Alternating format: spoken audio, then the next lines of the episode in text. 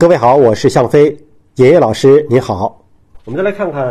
呃，最近有一个公布的三十个小时新生儿被感染的这个事情，到底怎么回事？嗯，我们说现在基本认识比较的清晰哈，包括这个国家的发布会也刚刚说完的这个事情，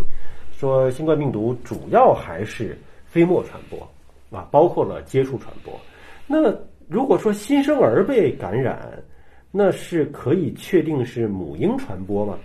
不能这么说，不能这么说。或者说证据不够，还是我们说的一例两例，我们不能这么讲。嗯，我们前两天也讨论过这个问题啊。对，你从最开始说儿童不易感，对，后来改成了易感，嗯，然后到这次现在开始怀疑这母婴。是母婴之间可能有垂直传递，它这个用的词还是比较准的。嗯，换言之呢，我们今天这个医学叫循证医学，对，要有证据，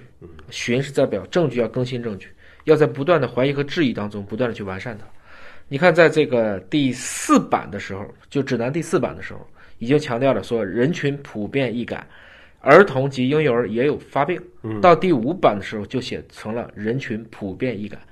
那如果又发现了几例，它都是母婴传播，可能再下一版指南就会更新母婴有垂直传播。所以它这个指南是在实时更新的。对，也就是说，我站在今天的这个时间节点，如果我去看第一版指南，对，一定会发现里面有很多错误的地方。或者不完善的地方、啊，不一定都错，但是它有一些没有发现过这样的证据，那没发现我就不能把它给列进去，嗯，它要不断的去更新，所以大家不要简单的理解说那个官员，我们最近也反复强调，这是今天讲的结论，对，要以一个动态的方式去理解。当时也可能那个官员或那个发言人，他确实就没有遇遇到那个事情。嗯，那么媒体也不要去过度的解读，尤其不能断章取义。嗯，这个时候其实会给大家，比如说说儿童不易感，就做成了儿童不感染。嗯，这一句话就把大家都害了。一个字的错误，可能这个意思就改变了。对而且包括大家说人传人这个时间节点，对也有一个专家说嘛，说是新英格兰吧嗯发表那个文章，说推断的是从几月几号开始有人传人了。那么这个专家讲的是说，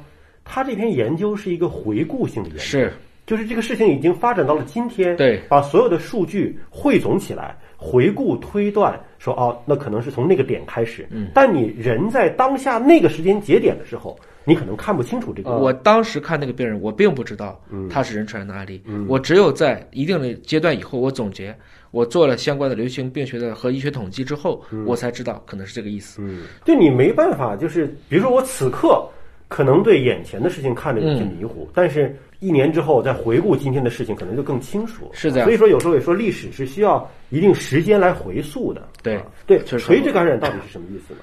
呃，母婴的垂直传播呢，我们一般称为叫做母婴传播或围产期传播，因为本身母子之间本来是有胎盘屏障的，对，但是依然还可以通过胎盘、产道，包括哺乳，嗯，可以由亲代传递给子代。那你像我们常规知道的，像乙肝、艾滋，这都是可以对垂直传播的。那为什么这一例我们还不能证明呢？昨天乔杰也讲了，还不能证实。不能证实的意思不是说不存在，嗯只是说今天的案例不够，还没找到因为他发现很多乳汁里是阴性。哦，所以这个新生儿啊，三十个小时之后，他到底是垂直的还是出来以后被感染的，我们现在不得而知，也需要更多的证据来证明这一点。但这里边呢，专家也提示说，如果恰好现在有在这个期间怀孕的孕妈妈啊，对是要防范什么呢？一个是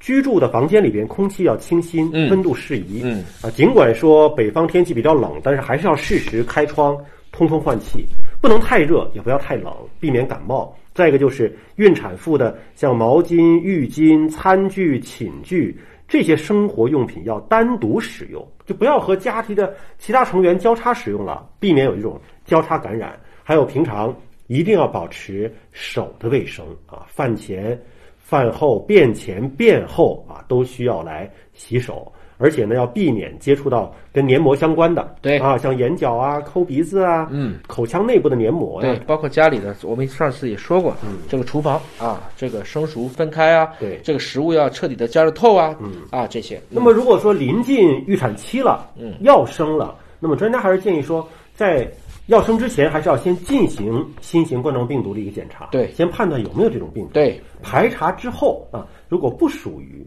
这种新型冠状病毒的感染的，那么按着呃传统的这个专业流程就可以了。对如果排查确实属于新型冠状病毒感染的，那么可能还是要先收治治疗，治疗之后再进行分娩啊，啊这就给出一个指引。要治疗，然后到指定的收治医院进行分娩，对，然后有必要的话还要做母婴隔离。嗯，如果不是垂直传播的话，要做母婴隔离。假如说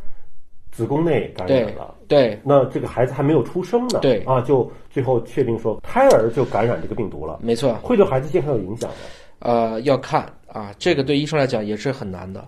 首先呢，这个有一个叫做 FGR，就是宫内生长受限。嗯，在这个子宫内长不大，为什么呢？很多人就是因为，比如说被巨细胞病毒感染。我们以前不是反复说 TOUCH TOUCH 里面有一个 CMV，这个 C 就是代表 CMV 巨细胞病毒。如果被这个病毒感染之后，有一部分就会造成这个孩子在宫内他长不大。嗯，那大家就要去评估了。如果比如说二十周的时候，别的孩子也许都长到了，我们说百分之百，它只可能涨到了百分之八十五，那还勉强可以接受。如果它只涨了个百分之五十或六十呢？那我们要根据情况来给出医学判断，要结合像 B 超这种影像学综合给出判断。新冠病毒因为这样的案例还太少，我相信没人有这个经验，只能是密切的去跟你的主治医生保持一个啊良好的沟通，再给出一个综合的判断。